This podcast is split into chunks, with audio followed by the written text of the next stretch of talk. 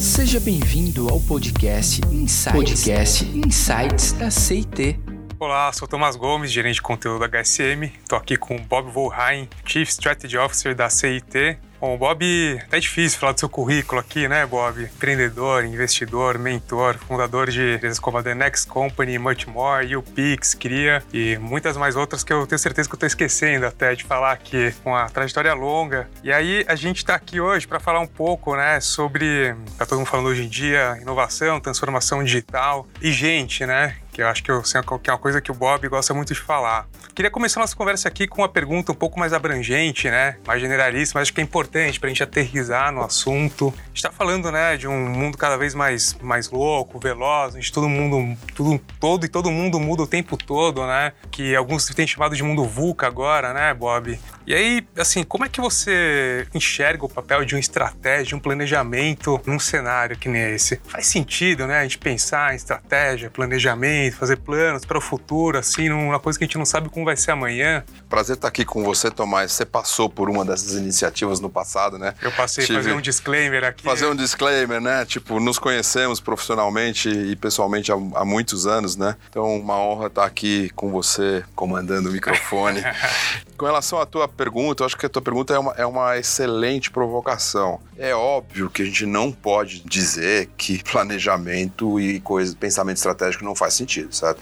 Ao mesmo tempo, a gente não pode deixar de reconhecer que nesse mundo tão acelerado, VUCA, como você colocou, de fato, tentar fazer coisas de muito longo prazo tendem a ser um pouco esquizofrênicas, né? No sentido de que você está começando a desenhar futuros que sequer o contexto em volta desse futuro você domina, certo? E mais sério do que isso, talvez seja o fato de que um pedaço desse futuro depende do que você mesmo, ou a sua empresa, ou essa combinação, estejam construindo ao longo desse tempo, né? Ou seja, o que eu acho que é o lado lindo desse mundo VUCA é que se por um lado você fala, puxa, de fato, eu tenho que ter um planejamento estratégico, mas ele fica um pouco menos certeiro, ele fica um pouco mais de visão, visionário e um pouco menos seguro, e a vida é assim, e isso dá muita angústia de planejar com menos certeza, certo? Porque planejar baseado no passado, num mundo mudando tão rápido, é temerário, certo? Também não planejar também é. Não tem como você seguir em estratégias empresariais de qualquer tamanho, sejam startups, sejam empresas maiores consolidadas, sem você ter um grau de planejamento. Mas eu acho que é, é essa capacidade de lidar um pouco mais com o desconhecido e andar assim com algum tipo de planejamento, talvez que a gente possa chamar da vida em beta, ou seja, sim, planeja, mas lembrando sempre que dá para construir junto esse futuro no curto prazo prazo. Ou seja, então algumas coisas que vão ser colocadas em planejamentos vão influenciar o próprio planejamento no curto prazo, o que no passado é, acontecia, mas num ritmo muito mais lento, muito, né? Você tinha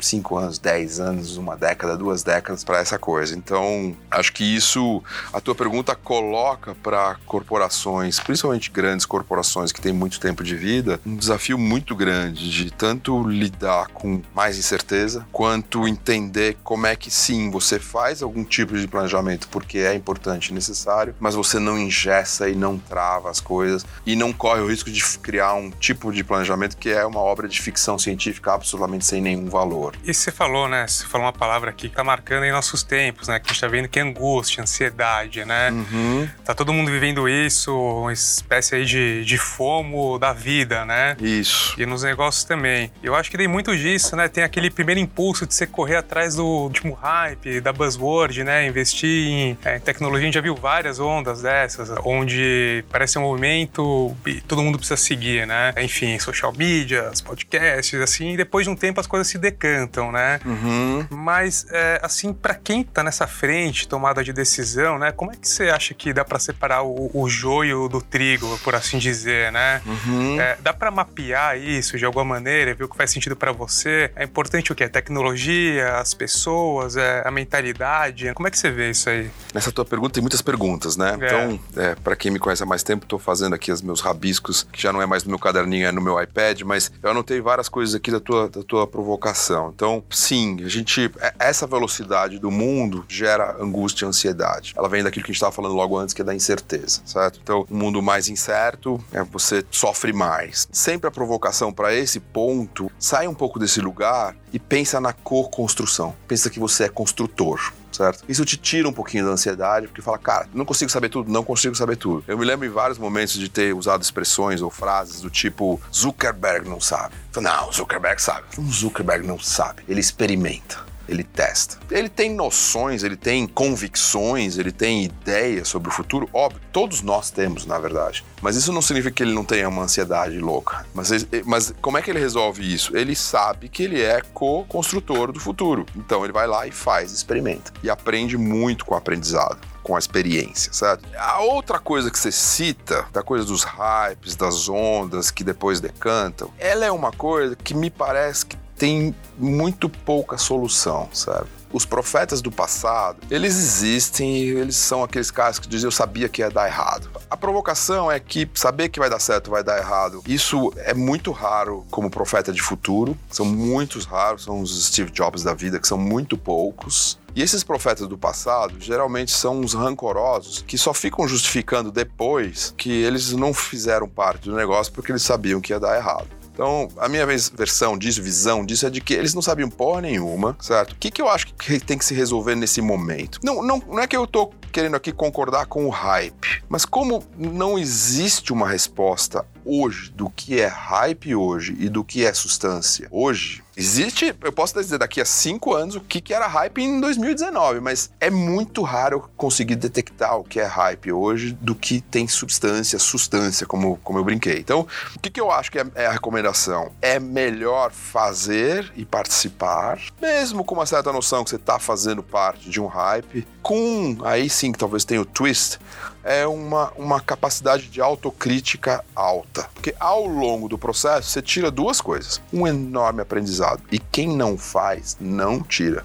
Os profetas do passado, eles não tiram aprendizados. Eles vão ficar sempre dizendo que eu sabia e por isso eu não participei, certo? Então, isso não, não leva a pessoa, o profissional ou a empresa para frente, porque ele não aprendeu, ele não construiu nada, ele não co-construiu nada nesse tempo enquanto ele fica olhando. Ah, isso é só hype, é o novo hype, não vou entrar. Cara, eu acho que esse é um raciocínio errado. Obviamente, se você ficar só pulando de hype em hype, esse é o outro exagero. Essa é a outra ponta, sabe? Que você nunca quer achar nenhuma substância ou substância, como eu brinquei, em nada. Isso também é ruim. Mas no meio do caminho, você faz o quê? Você faz experimentação e tira aprendizados. E com uma boa dose de autocrítica, você consegue, ao longo do caminho, falar, cara, eu aprendi tais e tais, tais, tais coisas, esse negócio está indo para fase hype, já detectei, e por estar tá participando é muito mais fácil detectar do que tá olhando de fora. Mas se você ficou olhando de fora, você não tira os aprendizados. E os aprendizados no mundo que está mudando tanto é o maior valor. É isso. Então, não é se é sobre é hype ou não é hype, se eu entrei na coisa certa que virou substância, substância ou virou hype. Não interessa, cara. O que interessa é o que você aprendeu com esse troço. Te levou para uma nova fase? Eu me lembro uma vez eu fui dar uma aula de MBA, numa palestra, assim, de um curso de MBA, e os caras descobriram que eu era egresso do mundo.com, da primeira bolha, lá em 2000, e aí eles falaram, ah, todos os alunos de MBA e tal, a gente sabia que ia dar errado, conta aí, como foi isso, não sei o que, não sei o que. E eu peguei os caras dizendo, cara, tipo, eu não sabia se ia dar certo ou dar errado. Aí já eles ficaram meio assim, tipo, hum, e eu acho que vocês não sabiam em 2000. Mas... Eu acho que todo mundo achava que ia dar certo, né? Pois é. E aí eu falei, cara, quem de vocês aqui participou? Quase nenhum tinha participado desse momento. Eu falei, cara, vocês com 25, 26, 30 anos de idade, que era a média da Itália ali, o que, que vocês acham que vocês ganharam não participando disso? Mesmo tendo dado errado tanta coisa. Eu ganhei isso, isso, isso, isso, isso, isso, isso, isso. Aí ficou um silêncio meio constrangedor.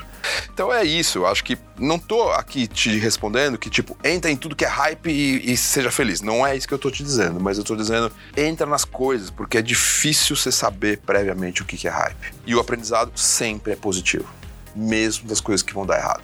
E, Bob, nessa jornada de experimentação, né, se a gente pode chamar assim, eu queria puxar um outro ponto ali que eu vi na sua apresentação que você compartilhou aqui comigo antes dessa uhum. conversa, né, uhum. que você falou também sobre humildade, né, essa história que você comentou um pouco agora, né, de aprender a desaprender e desenvolver novas habilidades, pensando que a gente é, não vai ter mais uma carreira, uma empresa linear, né, uhum. é, que é a história que eu acho que tudo termina aí no que a gente está também chamando de lifelong learning, né. Isso. Eu queria saber também como é que você vê isso, né? E como é também que você fomenta esse tipo de cultura numa empresa, que é difícil também, né? As pessoas estão lá, trabalhando nos seus silos, nas suas caixinhas, nas suas rotinas. É duro, é dolorido quebrar isso, né? Para tá. boa parte das pessoas, pelo menos. Boa. Eu acho que eu vou começar pelo fim. Eu acho que eu fomento essas coisas, depois eu comento um pouco dessas coisas, mas eu acho que eu fomento essas coisas na, na minha vida profissional, seja na empresa, seja na empresa que eu investi, e seja inclusive no mercado, com artigos e palestras e etc,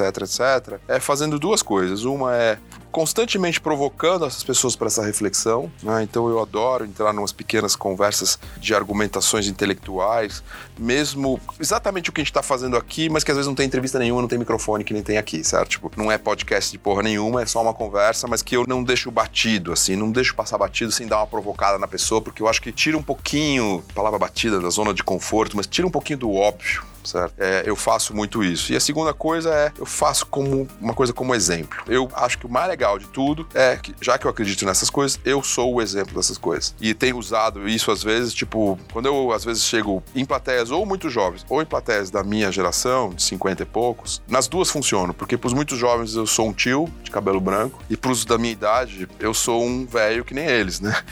e aí eu provoco certas coisas, certos pensamentos, certas lógicas, etc., que as duas gerações ficam muito provocadas. O jovem, no sentido do tipo, cacete, esse cara com essa idade tá fazendo isso, eu preciso pensar. E o da minha idade, mais ainda, fala, putz, onde, é que, onde é que será que eu parei?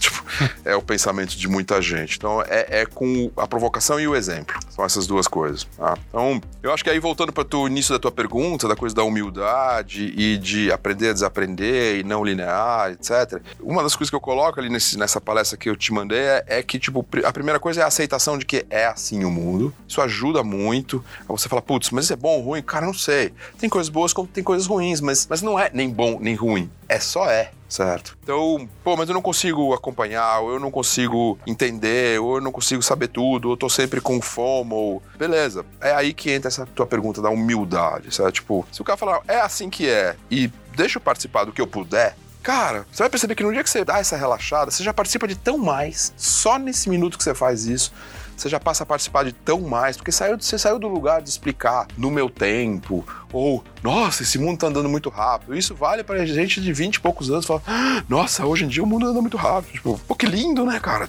Vamos, vamos fazer um mundo mais lentinho? O cara fala, nossa, não, é estranho, né, Bob? Eu falei, é, exato. Vamos tirar o celular da gente? Não, não. Sabe? Aí quando você dá um pouco de argumento, o cara fala, não, é verdade. Putz, olha, eu tenho um mundo no meu celular. É, mas tem só gatinho. Não, senhor, cara. Tem todos os testes, tem todos os cursos de Harvard, Stanford também. Se você tá escolhendo gatinho, você também escolheu o gatinho na TV, ou você também escolheu o gatinho na época do jornal, ou você escolheu o gatinho na época que só tinha a desconversa na praça da cidade, certo? Não tem nada a ver com a tecnologia. Então, eu acho que é, é, muito isso, de tipo, nesse mundo muito louco, se você for humilde e tranquilo, você descobre coisas maravilhosas a cada minuto. E aí te coloca no loop de girar junto com esse mundo, entendeu?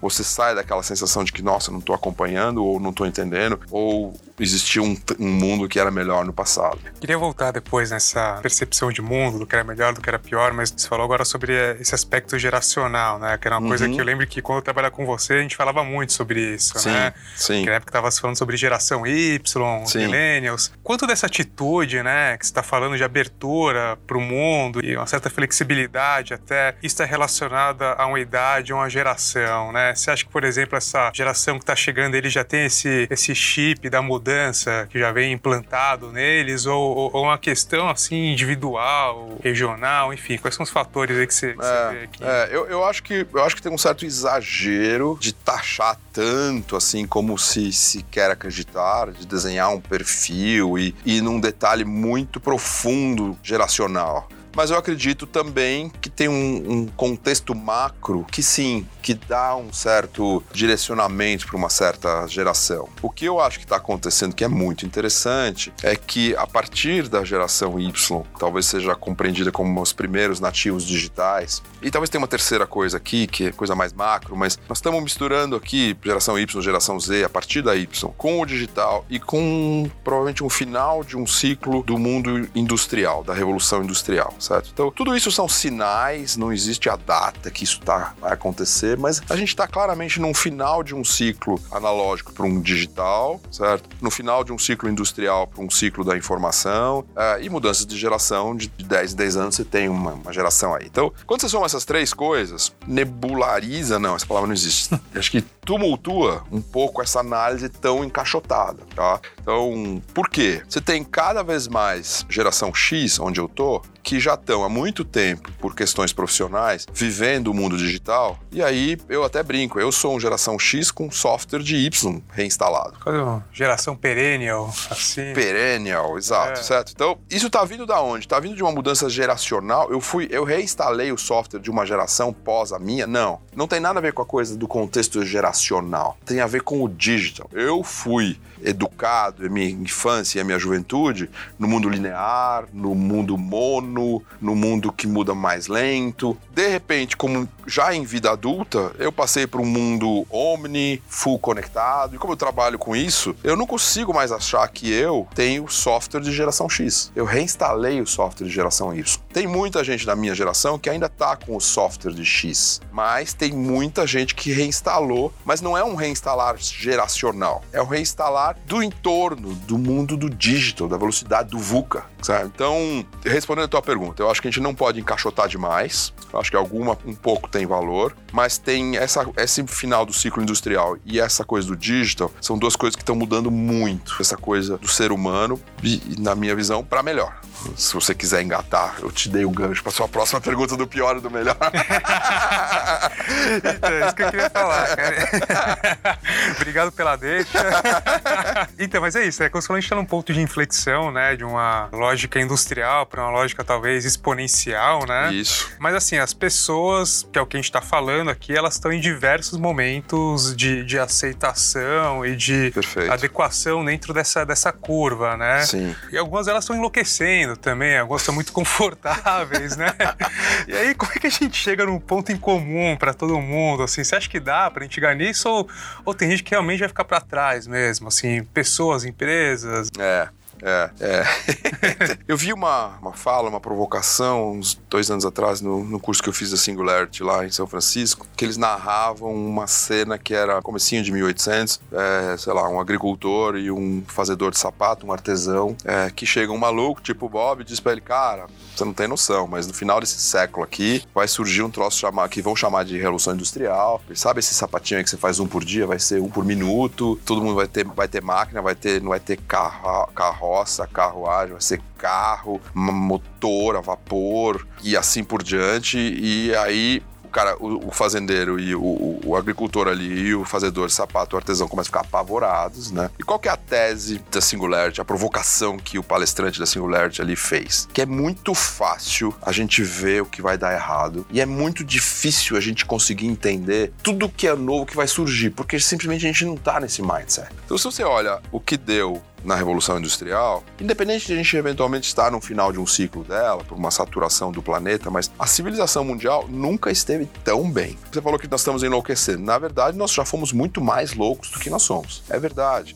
Já bebemos muito menos água limpa, já comemos muito menos. Nós, como 7 bilhões de pessoas, percentualmente, lamentavelmente, ainda tem uma porcentagem que fica fora, mas isso foi muito pior sempre para trás. Dito isso, o, que, qual é a, provocação? Eu acho que a gente está indo para frente, certo? Como civilização a gente está indo para frente. Podemos ter fluxos que parecem que não, mas eles são parte só dos ciclos, dos ciclos naturais das coisas. Essa é a minha visão. Mas obviamente nós estamos indo mais rápido e, portanto, essa coisa que a gente não sabe, que foi a tua pergunta, a gente pode voltar, por exemplo, da Singularity, fala, putz, mas será que os agricultores e os artesãos de sapatos conseguiram virar alguma coisa depois? Pois é, eles tiveram muito mais tempo do que nós teremos. Esse é o ponto, certo? Eu acho que para não enlouquecermos ou para não ficarmos para trás, seja como empresa, seja como indivíduo, seja como profissionais, é, nós temos que primeiro reconhecer que essa é a velocidade, entender que é ok e entender que a gente tem que botar um pouco mais de velocidade na gente mesmo. Seja a gente empresa, seja a gente profissional, seja a gente pessoal. Tô educando um menino de 6 anos, eu tô botando essa velocidade, porque eu não posso trazer coisas que eu aprendi há 30, 40 anos atrás para ele nesse mundo. Não posso. Então eu tenho que acelerar, eu tenho que desaprender, reaprender coisas de diversidade, de igualdade, coisas que eu tô reaprendendo um monte de coisas que não foram do meu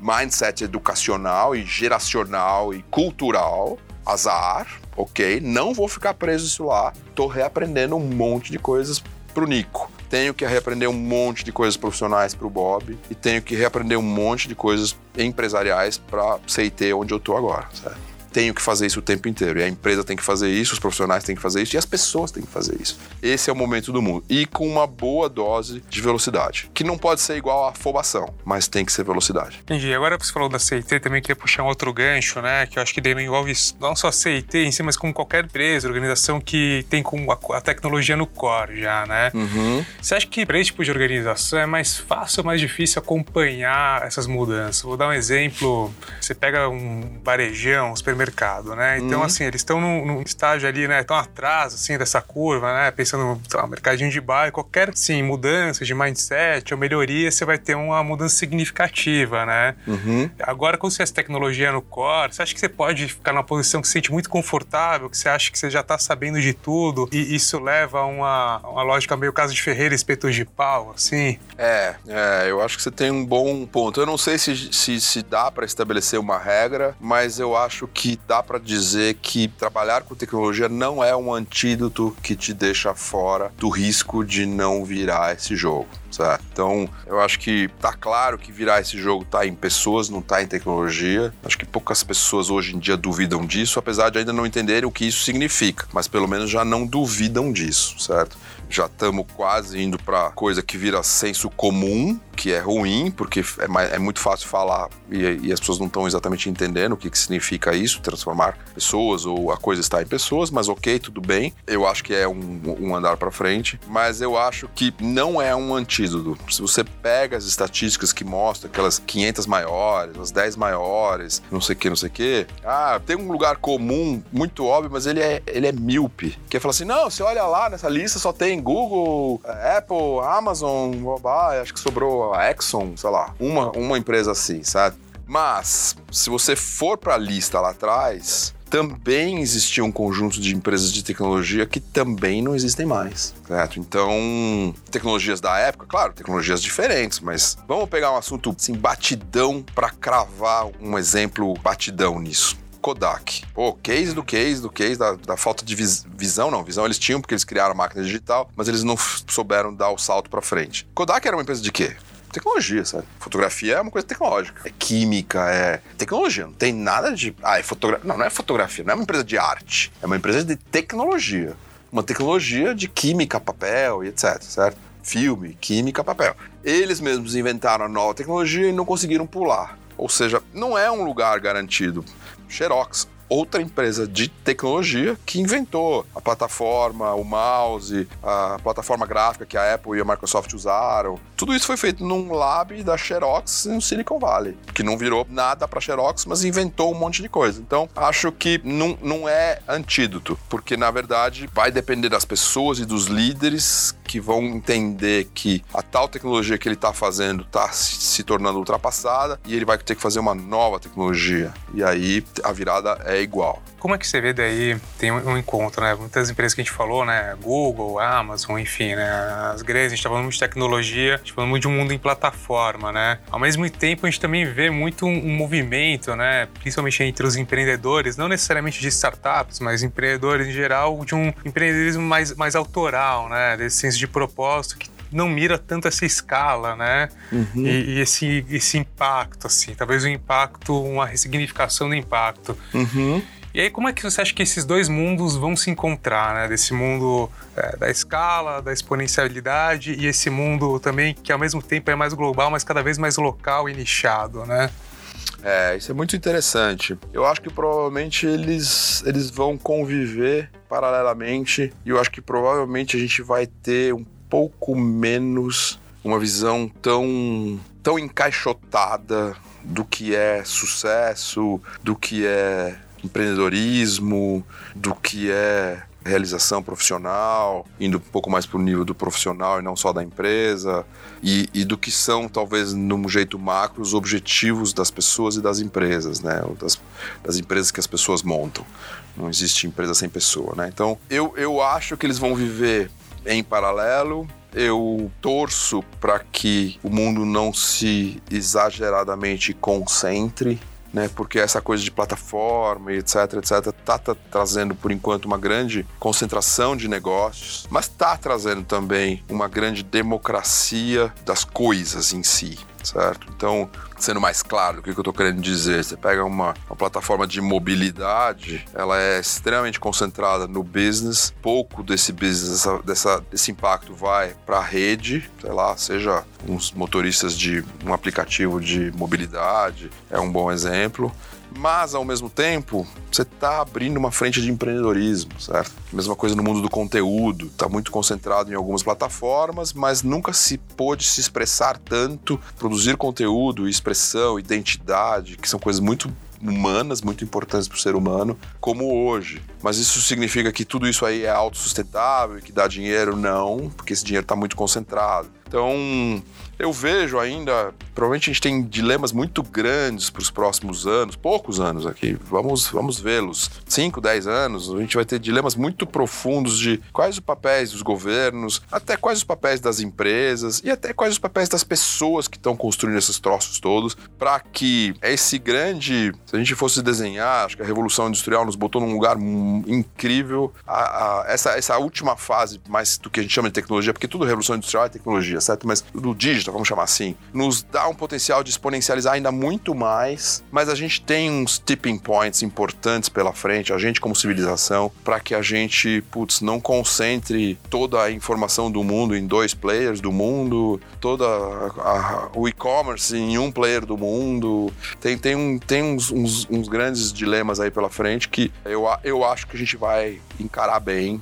como civilização, apesar de ter momentos que parece que não, mas depois a gente volta, certo? Tipo, um você pega coisas como um Cambridge Analytica, é um exemplo para mim que é, pô, mas não é uma distorção? Sim, sim, mas talvez ele tenha sido ótimo para botar o Facebook em, em, novos lugares, em novos patamares, para o Senado entender o que, que é o Facebook e chamar o Mark Zuckerberg para dar um depoimento. Tudo isso acaba tendo um papel. Então, eu, eu acho que nós vamos viver esse tipo de coisas, mas eu acho que indo num ciclo mais virtuoso do que, do que o oposto. E Bob, pra gente começar aí a amarrar nossa conversa, queria saber tudo isso que a gente falou, como é que você tá se sentindo hoje, né? Quando você tá confortável, quando você tá ansioso, quando você tá com fome, enfim, né?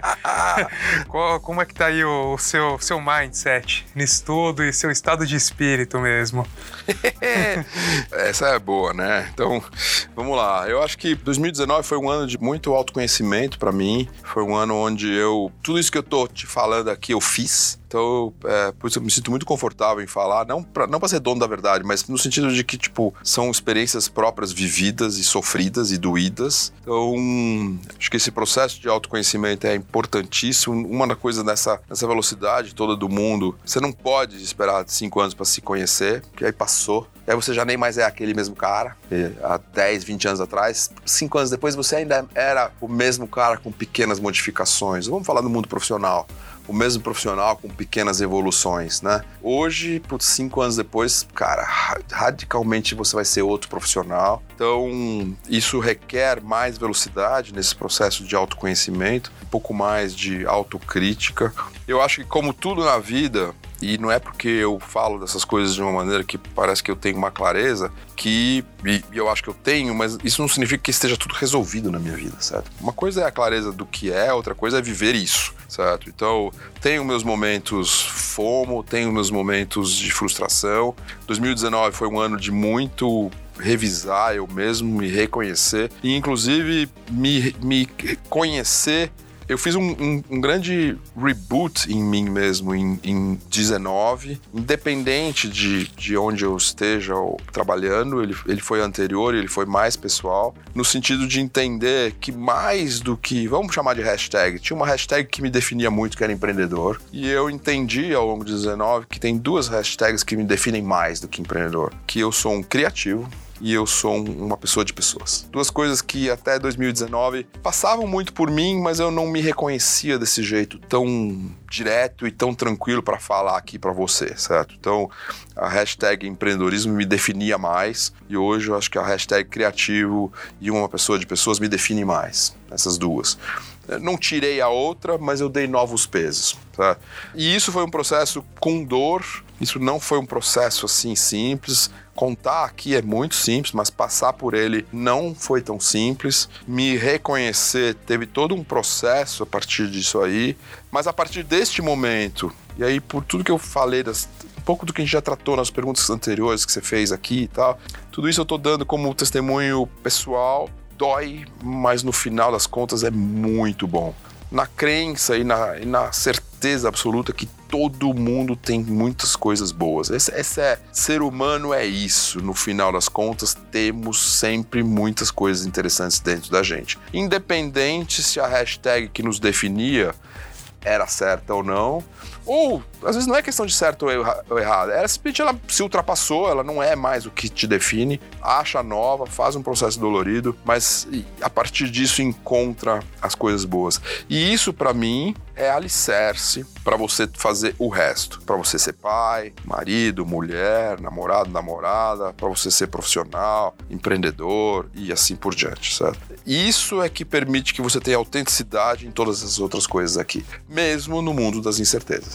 Pô, a gente poderia até fechar com essa, mas eu queria só ter mais um aqui. Eu queria aproveitar esse seu, Bora lá. seu olhar de olhando um pouco para frente, né? Um olhar tá. de profeta do futuro daí, não do Vamos, passado. Não do passado. Uhum. É, do profeta do futuro, assim, é, é uma pergunta assim que, que é sempre difícil, né? Até pelas razões que você já abordou aqui. Uhum. Mas se você conseguisse, né, olhar assim, alguns takeaways ou, ou, ou assim, até uma previsão, né? Do que, que vai mudar daqui para frente, do que, que, vai vir disso tudo? O que, que vai mudar além de tudo, né? De tudo que vai mudar, né? De tudo que vai mudar. É, é. Eu acho que, eu acho que a gente tá nesse esse momento, e esse, quando eu digo final de ciclo, a gente não vai ter essa data, né? É um conjunto de anos aí que um vai diminuindo e o outro vai crescendo e, e nenhum acaba, certo? Ele, o ciclo industrial não acaba, não desaparece, mas ele fica menos relevante, certo? Vamos continuar fabricando coisa, mas isso fica um conhecimento meio genérico que qualquer um faz, o robô faz, e ele não é aquilo que move a civilização, certo? Então, eu acho que a gente tem um momento de confrontos muito interessantes e eu acho que a gente está indo para um mundo mais humano, não o contrário. Tá? Eu acho que. Vou te dar um exemplo concreto disso.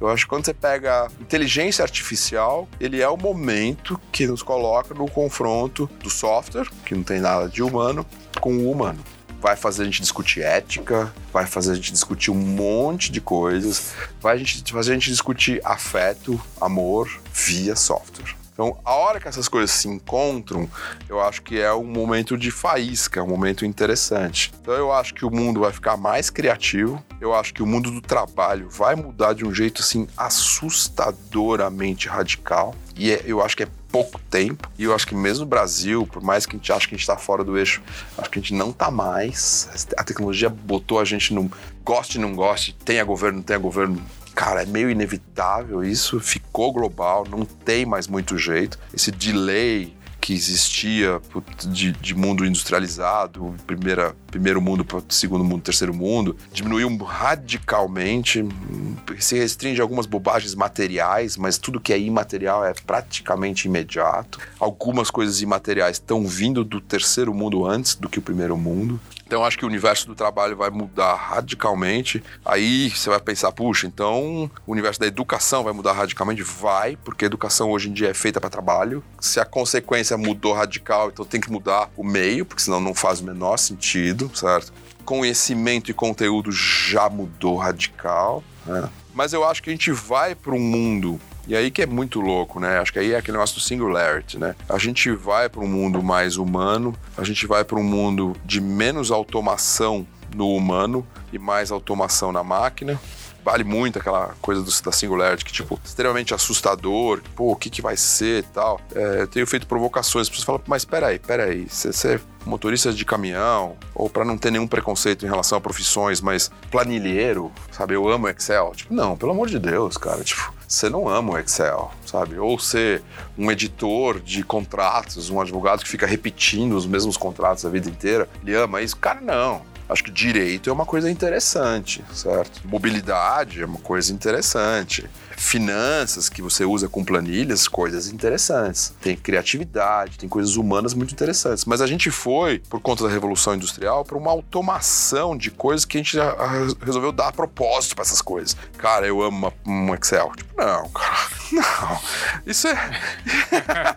não é por aí, certo? Então eu acho que o mundo está indo para um lugar muito mais criativo, que na verdade é muito mais humano do que ficar repetindo a mesma função. Putz, me parece que a coisa divina que tem por trás do ser humano, seja qualquer crença que tenhamos, não é de ficar repetindo a mesma mecânica, puta, oito horas por dia, sabe? Pra trocar por um dinheirinho. Cara, isso é um negócio de um ciclo industrial que nos deu muito progresso como civilização. Beleza, já falamos sobre isso. Mas isso é a essência do humano? Puta, não. A essência do humano é uma coisa mais artística, criativa, de produção, de evolução de coisas, descobertas de curas de doenças, sabe? De melhoria de fabricação, de água, de alimentos, de coisas que possam nos levar exponencialmente como civilização também. Acho que vai ter muito mais espaço para tudo isso. Como você tinha colocado numa outra pergunta, putz, todo mundo vai poder acompanhar isso? Talvez a resposta seja não, entendeu? Mas também eu fico naquele lugar que, cara, também vamos relaxar um pouco, porque senão nós vamos ficar que nem o, o, o artesão do sapato em 1800 e pouco, surtando e tipo, cara,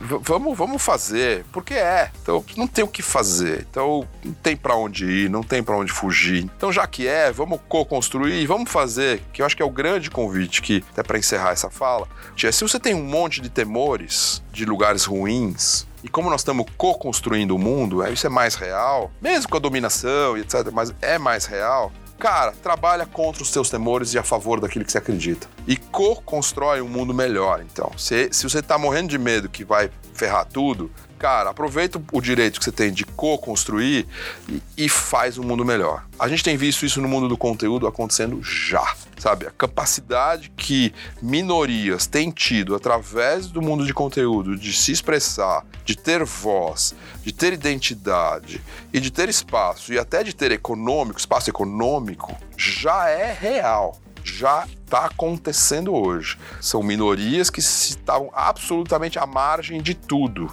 Agora tem um conjunto de coisas, ideal não, tem muito para andar, mas, mas muito melhor. Então, olha só, a gente já tem exemplos onde a tecnologia tem sido usada por minorias totalmente à margem do mundo para ter um lugar melhor nesse, nesse nosso planeta. Pô, se mais gente acreditar nisso, sejam minorias, sejam categorias, sejam grupos, sejam países, seja o que for, é, e nós como humanos, mais gente acreditar nisso, mas a gente usa a tecnologia para um salto positivo para um lugar mais bacana. Né? Então, e eu acho que isso é possível. É isso que me faz acordar todo dia e é isso que me faz, aos 50 e pouco an poucos anos, botar uma energia de co-construir o meu pedacinho. maravilha, Bob.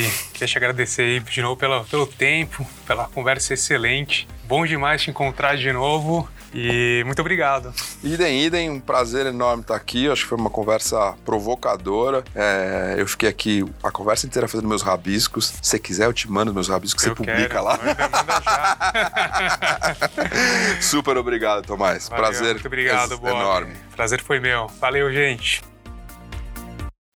Seja bem-vindo ao podcast Insights, podcast Insights da CIT. Olá, sou Tomás Gomes, gerente de conteúdo da HSM. Estou aqui com o Bob Volheim, Chief Strategy Officer da CIT, Bom, Bob, tá difícil falar do seu currículo aqui, né, Bob? Empreendedor, investidor, mentor, fundador de empresas como a The Next Company, Much More, YouPix, Cria e muitas mais outras que eu tenho certeza que eu tô esquecendo até de falar aqui, com a trajetória longa. E aí a gente tá aqui hoje para falar um pouco, né, sobre, tá todo mundo falando hoje em dia, inovação, transformação digital e gente, né? Que eu acho que, eu, assim, que é uma coisa que o Bob gosta muito de falar. Queria começar nossa conversa aqui com uma pergunta um pouco mais abrangente, né? Mais generalista, mas acho que é importante para a gente aterrizar no assunto. A gente está falando, né, de um mundo cada vez mais, mais louco, veloz, onde todo mundo, tudo, todo e todo mundo muda o tempo todo, né? Que alguns têm chamado de mundo VUCA agora, né, Bob? E aí, assim, como é que você enxerga o papel de uma estratégia, de um planejamento num cenário que nem esse? Faz sentido, né, a gente pensar em estratégia, planejamento, fazer planos para o futuro, assim, numa coisa que a gente não sabe como vai ser amanhã?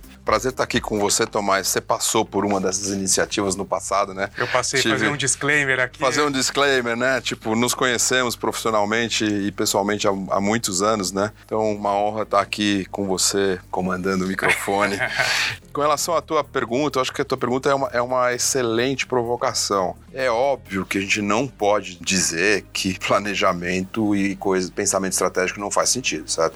Ao mesmo tempo, a gente não pode deixar de reconhecer que nesse mundo tão acelerado, VUCA, como você colocou, de fato, tentar fazer coisas de muito longo prazo tendem a ser um pouco esquizofrênicas, né? No sentido de que você está começando a desenhar futuros que sequer o contexto em volta desse futuro você domina, certo? E mais sério do que isso, talvez seja o fato de que um pedaço desse futuro depende do que você mesmo, ou a sua empresa, ou essa combinação, estejam construindo ao longo desse tempo, né? Ou seja, o que eu acho que é o lado lindo desse mundo VUCA é que se por um lado você fala, puxa, de fato, eu tenho que ter um planejamento estratégico, mas ele fica um pouco menos certeiro, ele fica um pouco mais de visão, visionário e um pouco menos seguro, e a vida é assim, e isso dá muita angústia de planejar com menos certeza, certo? Porque planejar baseado no passado, num mundo mudando tão rápido, é temerário, certo? Também não planejar também é. Não tem como você seguir em estratégias empresariais de qualquer tamanho, sejam startups, sejam empresas maiores consolidadas, sem você ter um grau de planejamento. Mas eu acho que é, é essa capacidade de lidar um pouco mais com o desconhecido e andar assim com algum tipo de planejamento, talvez que a gente possa chamar da vida em beta, ou seja, sim, planeja, mas lembrando sempre que dá para construir junto esse futuro no curto prazo prazo. Ou seja, então algumas coisas que vão ser colocadas em planejamentos vão influenciar o próprio planejamento no curto prazo, o que no passado é, acontecia, mas num ritmo muito mais lento, muito, né? Você tinha 5 anos, 10 anos, uma década, duas décadas para essa coisa. Então, acho que isso, a tua pergunta coloca para corporações, principalmente grandes corporações que têm muito tempo de vida, um desafio muito grande de tanto lidar com mais incerteza quanto entender como é que sim, você faz algum tipo de planejamento porque é importante e necessário, mas você não ingessa e não trava as coisas e não corre o risco de criar um tipo de planejamento que é uma obra de ficção científica absolutamente sem nenhum valor. E você falou, né? Você falou uma palavra aqui que tá marcando em nossos tempos, né? Que a gente tá vendo que é angústia, ansiedade, né? Uhum. Tá todo mundo vivendo isso, uma espécie aí de, de fomo da vida, né? Isso. E nos negócios também. Eu acho que tem muito disso, né? Tem aquele primeiro impulso de ser correr atrás do último hype, da buzzword, né? Investir em é, tecnologia. A gente já viu várias ondas dessas, onde parece um movimento e todo mundo precisa seguir, né? Enfim, social media, podcasts, assim, e depois de um tempo as coisas se decantam, né? Uhum. Mas, é, assim, para quem tá nessa frente, tomada de decisão, né? Como é que você acha que dá para separar o, o, joio do trigo, por assim dizer, né? Uhum. É, dá para mapear isso de alguma maneira, ver o que faz sentido para você? É importante o que? Tecnologia? As pessoas, é, a mentalidade? Como é que você vê isso aí?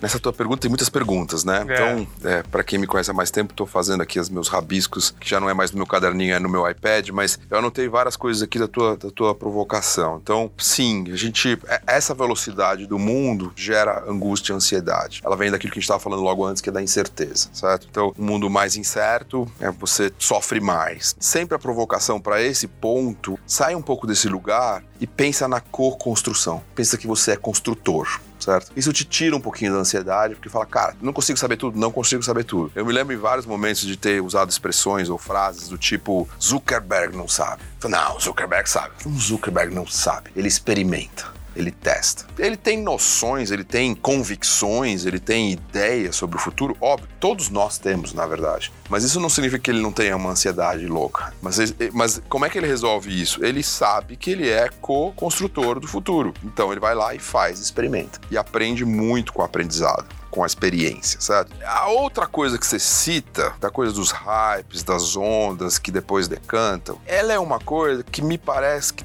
tem muito pouca solução, sabe? Os profetas do passado, eles existem eles são aqueles caras que dizem eu sabia que ia dar errado. A provocação é que saber que vai dar certo vai dar errado. Isso é muito raro como profeta de futuro. São muitos raros, são os Steve Jobs da vida, que são muito poucos. E esses profetas do passado geralmente são uns rancorosos que só ficam justificando depois que eles não fizeram parte do negócio porque eles sabiam que ia dar errado. Então, a minha versão disso, visão disso, é de que eles não sabiam porra nenhuma, certo? O que, que eu acho que tem que se resolver nesse momento? Não, não, não é que eu tô querendo aqui concordar com o hype, mas como não existe uma resposta hoje do que é hype hoje e do que é substância hoje, existe, eu posso dizer daqui a cinco anos o que, que era hype em 2019, mas é muito raro conseguir detectar o que é hype hoje do que tem substância, substância, como, como eu brinquei. Então, o que, que eu acho que é, é a recomendação? É melhor fazer e participar, mesmo com uma certa noção que você está fazendo parte de um hype, com aí sim que talvez tenha o twist, é uma, uma capacidade de autocrítica alta. Porque ao longo do processo você tira duas coisas: um enorme aprendizado. E quem não faz, não tira. Os profetas do passado, eles não tiram aprendizados. Eles vão ficar sempre dizendo que eu sabia e por isso eu não participei, certo? Então, isso não, não leva a pessoa, o profissional ou a empresa para frente, porque ele não aprendeu, ele não construiu nada, ele não co-construiu nada nesse tempo enquanto ele fica olhando. Ah, isso é só hype, é o novo hype, não vou entrar. Cara, eu acho que esse é um raciocínio errado. Obviamente, se você ficar só pulando de hype em hype, esse é o outro exagero. Essa é a outra ponta, sabe? Que você nunca quer achar nenhuma substância ou substância, como eu brinquei, em nada. Isso também é ruim. Mas no meio do caminho, você faz o quê? Você faz experimentação e tira aprendizados. E com uma boa dose de autocrítica, você consegue, ao longo do caminho, falar: cara, eu aprendi tais e tais, tais, tais coisas, esse negócio está indo para fase hype, já detectei, e por estar tá participando é muito mais fácil detectar do que está olhando de fora. Mas se você ficou olhando de fora, você não tira os aprendizados. E os aprendizados no mundo que está mudando tanto é o maior valor é isso. Então, não é se é sobre é hype ou não é hype, se eu entrei na coisa certa que virou substância, substância ou virou hype. Não interessa, cara. O que interessa é o que você aprendeu com esse troço. Te levou para uma nova fase? Eu me lembro uma vez eu fui dar uma aula de MBA, numa palestra, assim, de um curso de MBA, e os caras descobriram que eu era egresso do mundo.com, da primeira bolha lá em 2000, e aí eles falaram, ah, todos os alunos de MBA e tal, a gente sabia que ia dar errado, conta aí, como foi isso, não sei o que, não sei o que. E eu peguei os caras dizendo, cara, tipo, eu não sabia se ia dar certo ou dar errado. Aí já eles ficaram meio assim, tipo, hum, e eu acho que vocês não sabiam em 2000. Mas... Eu acho que todo mundo achava que ia dar certo, né? Pois é. E aí eu falei, cara, quem de vocês aqui participou? Quase nenhum tinha participado desse momento. Eu falei, cara, vocês com 25, 26, 30 anos de idade, que era a média da Itália ali, o que, que vocês acham que vocês ganharam não participando disso? Mesmo tendo dado errado tanta coisa eu ganhei isso, isso, isso, isso, isso, isso, isso, isso. Aí ficou um silêncio meio constrangedor. Então é isso, eu acho que não tô aqui te respondendo que, tipo, entra em tudo que é hype e, e seja feliz. Não é isso que eu tô te dizendo, mas eu tô dizendo, entra nas coisas, porque é difícil você saber previamente o que é hype. E o aprendizado sempre é positivo, mesmo das coisas que vão dar errado. E, Bob, nessa jornada de experimentação, né, se a gente pode chamar assim, eu queria puxar um outro ponto ali que eu vi na sua apresentação que você compartilhou aqui comigo antes dessa uhum. conversa, né, uhum. que você falou também sobre humildade, né, essa história que você comentou um pouco agora, né, de aprender a desaprender e desenvolver novas habilidades, pensando que a gente é, não vai ter mais uma carreira, uma empresa linear, né, uhum. é, que é a história que eu acho que tudo termina aí no que a gente está também chamando de lifelong learning, né. Isso. Eu queria saber também como como é que você vê isso, né? E como é também que você fomenta esse tipo de cultura numa empresa, que é difícil também, né? As pessoas estão lá, trabalhando nos seus silos, nas suas caixinhas, nas suas rotinas. É duro, é dolorido quebrar isso, né? Para tá. boa parte das pessoas, pelo menos. Boa. Acho que eu vou começar pelo fim. Eu acho que eu fomento essas coisas, depois eu comento um pouco dessas coisas, mas eu acho que eu fomento essas coisas na, na minha vida profissional, seja na empresa, seja na empresa que eu investi, e seja inclusive no mercado, com artigos e palestras e etc, etc, é fazendo duas coisas. Uma é constantemente provocando essas pessoas para essa reflexão. Né? Então eu adoro entrar em umas pequenas conversas de argumentações intelectuais, mesmo exatamente o que a gente está fazendo aqui, mas que às vezes não tem entrevista nenhuma, não tem microfone que nem tem aqui, certo? Tipo, não é podcast de porra nenhuma, é só uma conversa, mas que eu não deixo batido, assim, não deixo passar batido sem dar uma provocada na pessoa, porque eu acho que tira um pouquinho, palavra batida, da zona de conforto, mas tira um pouquinho do óbvio certo? É, eu faço muito isso. E a segunda coisa é, eu faço como uma coisa como exemplo. Eu acho que o mais legal de tudo é que, já que eu acredito nessas coisas, eu sou o exemplo dessas coisas. E tenho usado isso às vezes, tipo, quando eu às vezes chego em plateias ou muito jovens, ou em plateias da minha geração, de 50 e poucos, nas duas funcionam, porque pros muitos jovens eu sou um tio de cabelo branco, e pros da minha idade eu sou um velho que nem eles, né? e aí eu provoco certas coisas, certos pensamentos, certas lógicas, etc., que que as duas gerações ficam muito provocadas. O jovem, no sentido do tipo, cacete, esse cara com essa idade tá fazendo isso, eu preciso pensar. E o da minha idade, mais ainda, fala, putz, onde, é, onde é que será que eu parei? tipo, é o pensamento de muita gente. Então, é, é, com a provocação e o exemplo. São essas duas coisas. Tá? Então, eu acho que aí, voltando para o início da tua pergunta, da coisa da humildade e de aprender a desaprender e não linear, etc. Uma das coisas que eu coloco ali nesse, nessa palestra que eu te mandei é, é que, tipo, a primeira coisa é a aceitação de que é assim o mundo. Isso ajuda muito. Você fala, putz, mas isso é bom ou ruim? Cara, não sei. Tem coisas boas como tem coisas ruins, mas, mas não é nem bom nem ruim. É só é, certo? Então, pô, mas eu não consigo acompanhar, ou eu não consigo entender, ou eu não consigo saber tudo, ou eu tô sempre com fome, ou... Beleza. É aí que entra essa tua pergunta da humildade, certo? Tipo, se o cara falar, é assim que é, e deixa eu participar do que eu puder, Cara, você vai perceber que no dia que você dá essa relaxada, você já participa de tão mais. Só nesse minuto que você faz isso, você já passa a participar de tão mais, porque saiu, você saiu do lugar de explicar no meu tempo, ou nossa, esse mundo tá andando muito rápido. Isso vale pra gente de 20 e poucos anos falar, ah, nossa, hoje em dia o mundo anda muito rápido. Tipo, pô, que lindo, né, cara? Vamos, vamos fazer um mundo mais lentinho? O cara fala, nossa, não, é estranho, né, Bob? Eu falei, é, exato, vamos tirar o celular da gente? Não, não. Sabe? Aí quando você dá um pouco de argumento, o cara fala, não, é verdade. Putz, olha, eu tenho um mundo no meu celular. É, mas tem só gatinho. Não, senhor, cara, tem todos os testes, tem todos os cursos de Harvard, Stanford também. Se você tá escolhendo gatinho, você também escolheu o gatinho na TV, ou você também escolheu o gatinho na época do jornal, ou você escolheu o gatinho na época que só tinha a desconversa na praça da cidade, certo? Não tem nada a ver com a tecnologia. Então, eu acho que é, é, muito isso, de tipo, nesse mundo muito louco, se você for humilde e tranquilo, você descobre coisas maravilhosas a cada minuto. E aí te coloca no loop de girar junto com esse mundo, entendeu?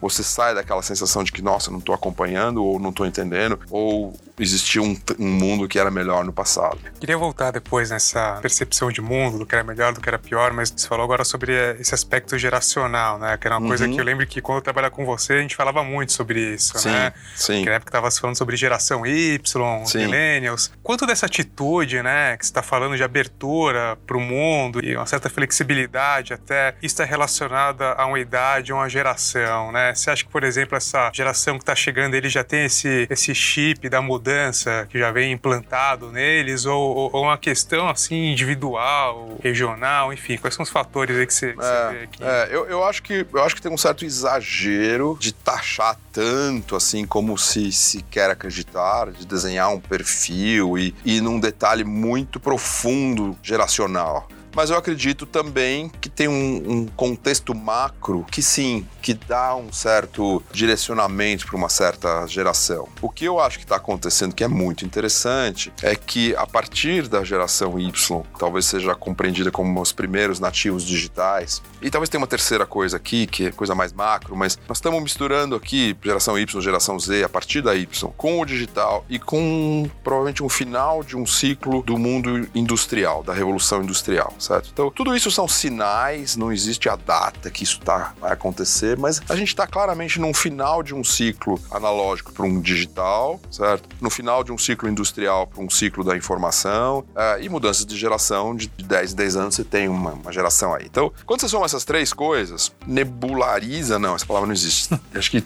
tumultua um pouco essa análise tão encaixotada, tá? Então, por quê? Você tem cada vez mais geração X, onde eu tô, que já estão há muito tempo, por questões profissionais, vivendo o mundo digital. E aí eu até brinco, eu sou um geração X com software de Y reinstalado. Geração perennial, assim. Perennial, exato, é. certo? Então, isso tá vindo da onde? Tá vindo de uma mudança geracional. Eu fui, eu reinstalei o software de uma geração pós a minha? Não. Não tem nada a ver com a coisa do contexto geracional.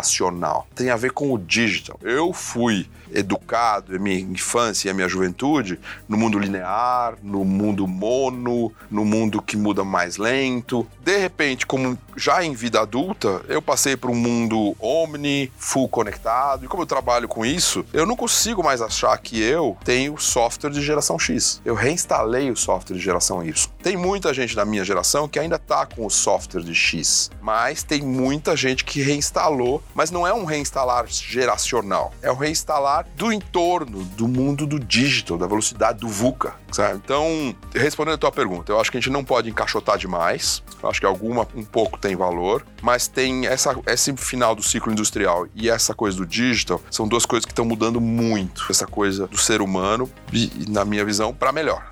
Se você quiser engatar, eu te dei o gancho para sua próxima pergunta do pior e do melhor. então, é isso que eu queria falar, cara. Obrigado pela deixa.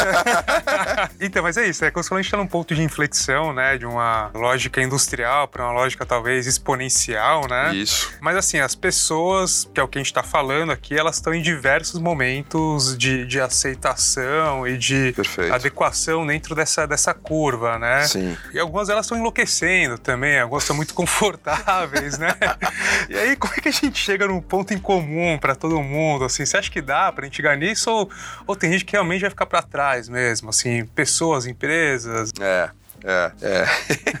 eu vi uma, uma fala, uma provocação, uns dois anos atrás, no, no curso que eu fiz da Singularity lá em São Francisco, que eles narravam uma cena que era comecinho de 1800, é, sei lá, um agricultor e um fazedor de sapato, um artesão, é, que chega um maluco, tipo Bob, e diz pra ele, cara, você não tem noção, mas no final desse século aqui vai surgir um troço chamar, que vão chamar de Revolução Industrial. Sabe esse sapatinho aí que você faz um por dia? Vai ser um por minuto, todo mundo vai ter, vai ter máquina, vai ter, não vai ter carro, carroça, carruagem, vai ser carro, motor a vapor e assim por diante. E aí cara, o, fazendeiro e o, o, agricultor ali e o fazedor de sapato, o artesão, começam a ficar apavorados, né? E qual que é a tese da Singularity, a provocação que o palestrante da Singularity ali fez? Que é muito fácil a gente ver o que vai dar errado e é muito difícil a gente conseguir entender tudo que é novo que vai surgir, porque simplesmente a gente não tá nesse mindset. Então, se você olha o que deu na Revolução Industrial, independente de a gente eventualmente estar no final de um ciclo dela, por uma saturação do planeta, mas a civilização mundial nunca esteve tão bem. Você falou que nós estamos enlouquecendo. Na verdade, nós já fomos muito mais loucos do que nós somos. É verdade. Já bebemos muito menos água limpa, já comemos muito menos. Nós, como 7 bilhões de pessoas, percentualmente, lamentavelmente, ainda tem uma porcentagem que fica fora, mas isso foi muito pior sempre para trás. Dito isso, o que, qual é a, a, provocação? Eu acho que a gente está indo para frente, certo? Como civilização a gente está indo para frente. Podemos ter fluxos que parecem que não, mas eles são parte só dos ciclos, dos ciclos naturais das coisas. Essa é a minha visão. Mas obviamente nós estamos indo mais rápido e, portanto, essa coisa que a gente não sabe, que foi a tua pergunta, a gente pode voltar, por exemplo, da Singularity, fala, putz, mas será que os agricultores e os artesãos de sapatos conseguiram virar alguma coisa depois? Pois é, eles tiveram muito mais tempo do que nós teremos. Esse é o ponto, certo? Eu acho que para não enlouquecermos ou para não ficarmos para trás, seja como empresa, seja como indivíduo, seja como profissionais, é, nós temos que primeiro reconhecer que essa é a velocidade, entender que é ok e entender que a gente tem que botar um pouco mais de velocidade na gente mesmo. Seja a gente empresa, seja a gente profissional, seja a gente pessoal. Estou educando um menino de 6 anos, eu estou botando essa velocidade, porque eu não posso trazer coisas que eu aprendi há 30, 40 anos atrás para ele nesse mundo. Não posso. Então eu tenho que acelerar, eu tenho que desaprender, reaprender coisas de diversidade, igualdade, coisas que eu estou reaprendendo um monte de coisas que não foram do meu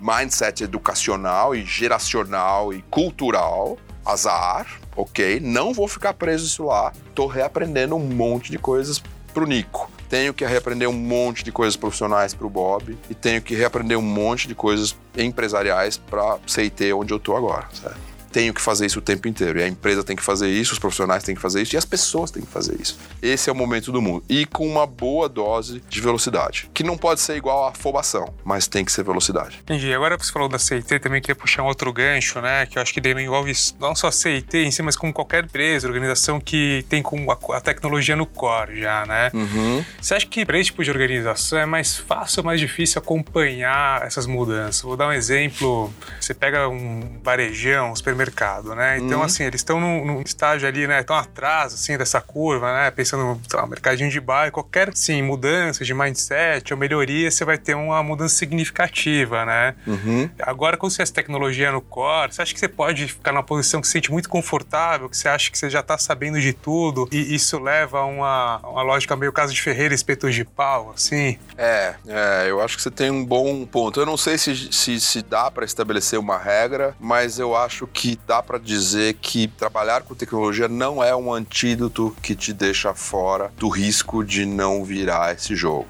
Certo? Então, eu acho que tá claro que virar esse jogo tá em pessoas, não tá em tecnologia. Acho que poucas pessoas hoje em dia duvidam disso, apesar de ainda não entenderem o que isso significa, mas pelo menos já não duvidam disso, certo?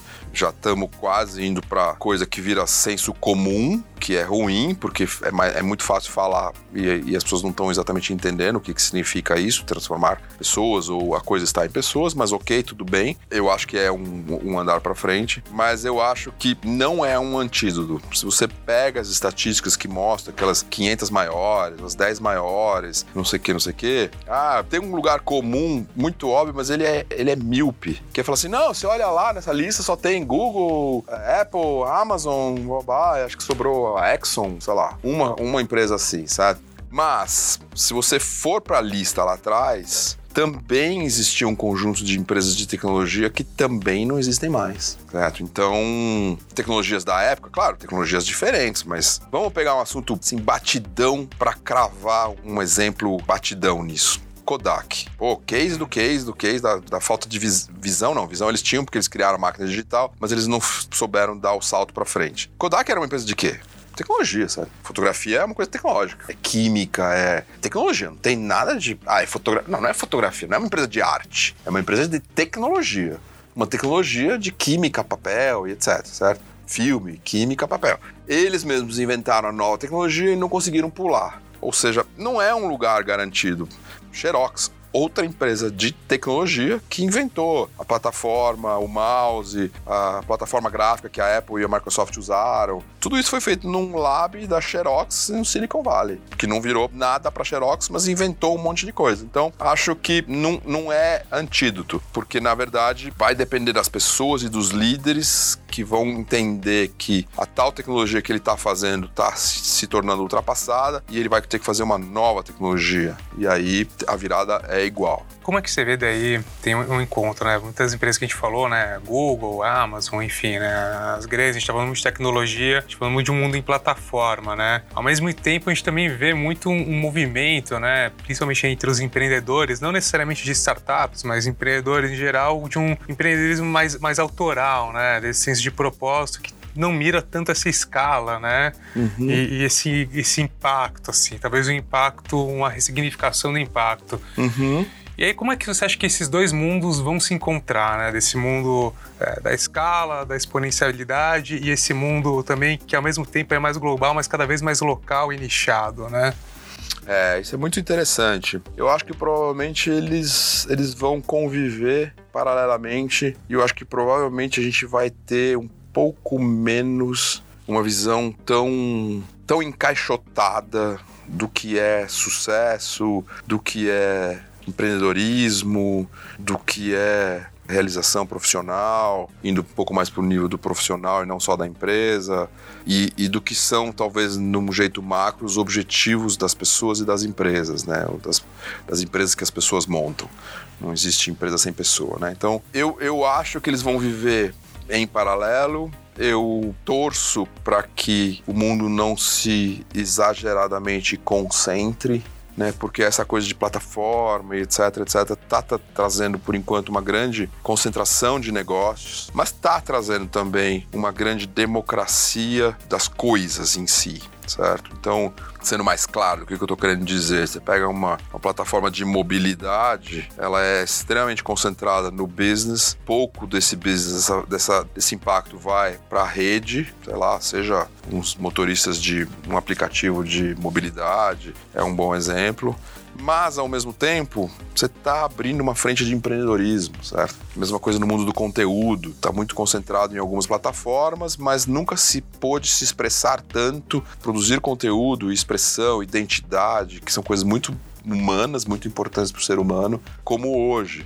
Mas isso significa que tudo isso aí é autossustentável que dá dinheiro? Não, porque esse dinheiro está muito concentrado. Então, eu vejo ainda, provavelmente a gente tem dilemas muito grandes para os próximos anos, poucos anos aqui, vamos, vamos vê-los. 5, 10 anos, a gente vai ter dilemas muito profundos de quais os papéis dos governos, até quais os papéis das empresas e até quais os papéis das pessoas que estão construindo esses troços todos, para que esse grande, se a gente fosse desenhar, acho que a Revolução Industrial nos botou num lugar incrível, a, a, essa, essa última fase, mais do que a gente chama de tecnologia, porque tudo Revolução Industrial é tecnologia, certo? Mas do digital, vamos chamar assim, nos dá um potencial de exponencializar ainda muito mais, mas a gente tem uns tipping points importantes pela frente, a gente como civilização, para que a gente, putz, não concentre toda a informação do mundo em dois players do mundo, toda a, a, o e-commerce em um player do mundo. Tem, tem, um, tem uns, uns, uns grandes dilemas aí pela frente que eu, eu acho que a gente vai encarar bem como civilização, apesar de ter momentos que parece que não, mas depois a gente volta, certo? Tipo, um você pega coisas como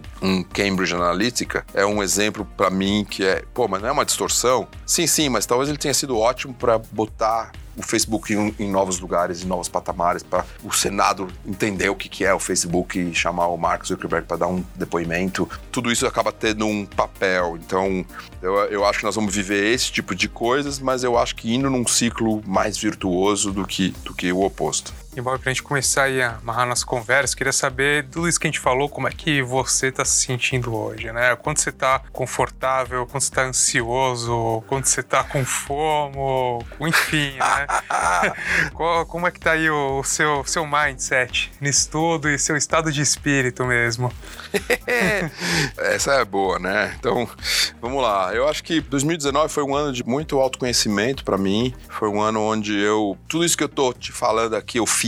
Então, é, por isso eu me sinto muito confortável em falar, não pra, não pra ser dono da verdade, mas no sentido de que, tipo, são experiências próprias vividas e sofridas e doídas. Então, acho que esse processo de autoconhecimento é importantíssimo. Uma das coisas nessa, nessa velocidade toda do mundo, você não pode esperar cinco anos para se conhecer, que aí passou. Aí você já nem mais é aquele mesmo cara.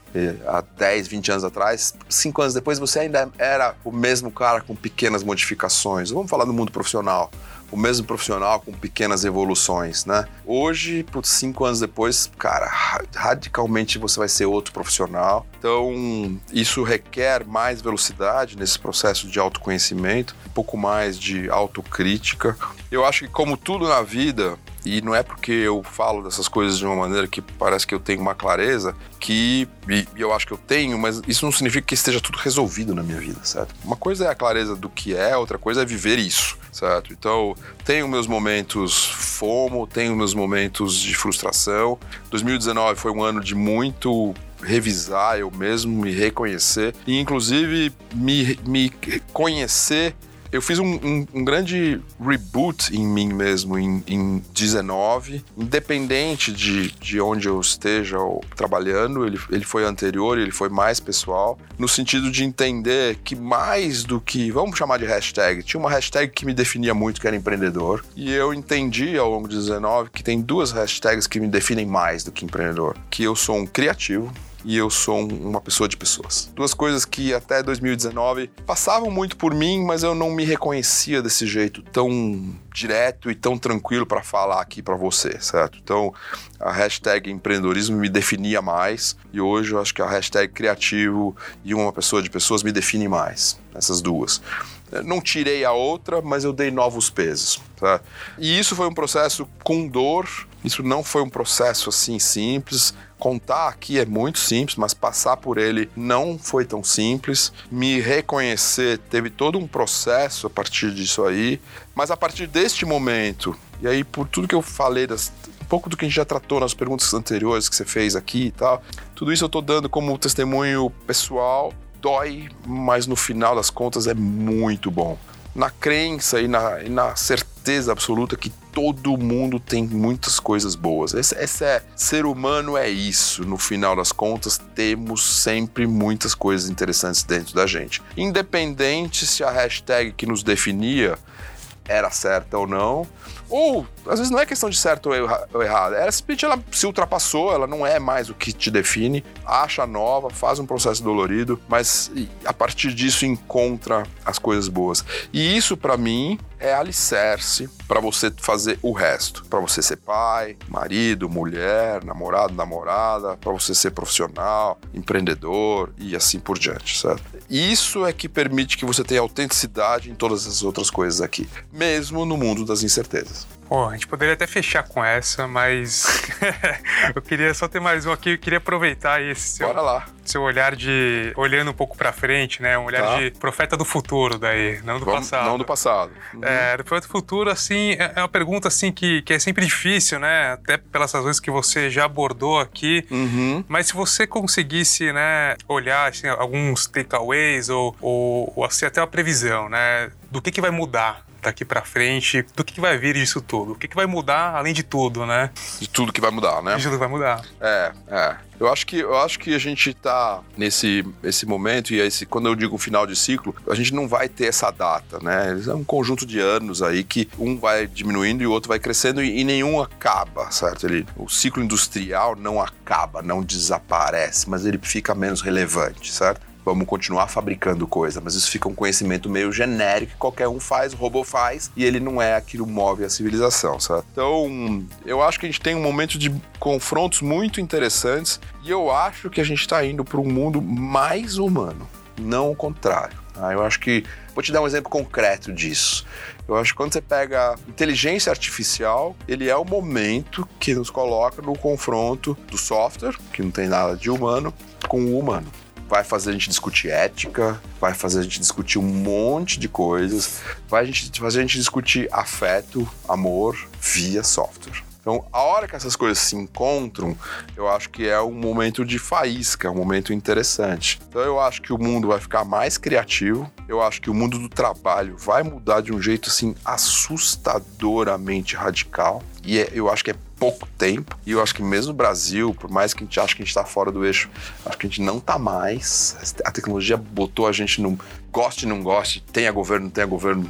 Cara, é meio inevitável isso, ficou global, não tem mais muito jeito. Esse delay que existia de, de mundo industrializado, primeira, primeiro mundo para segundo mundo, terceiro mundo, diminuiu radicalmente, se restringe a algumas bobagens materiais, mas tudo que é imaterial é praticamente imediato. Algumas coisas imateriais estão vindo do terceiro mundo antes do que o primeiro mundo. Então, acho que o universo do trabalho vai mudar radicalmente. Aí você vai pensar, puxa, então o universo da educação vai mudar radicalmente? Vai, porque a educação hoje em dia é feita para trabalho. Se a consequência mudou radical, então tem que mudar o meio, porque senão não faz o menor sentido, certo?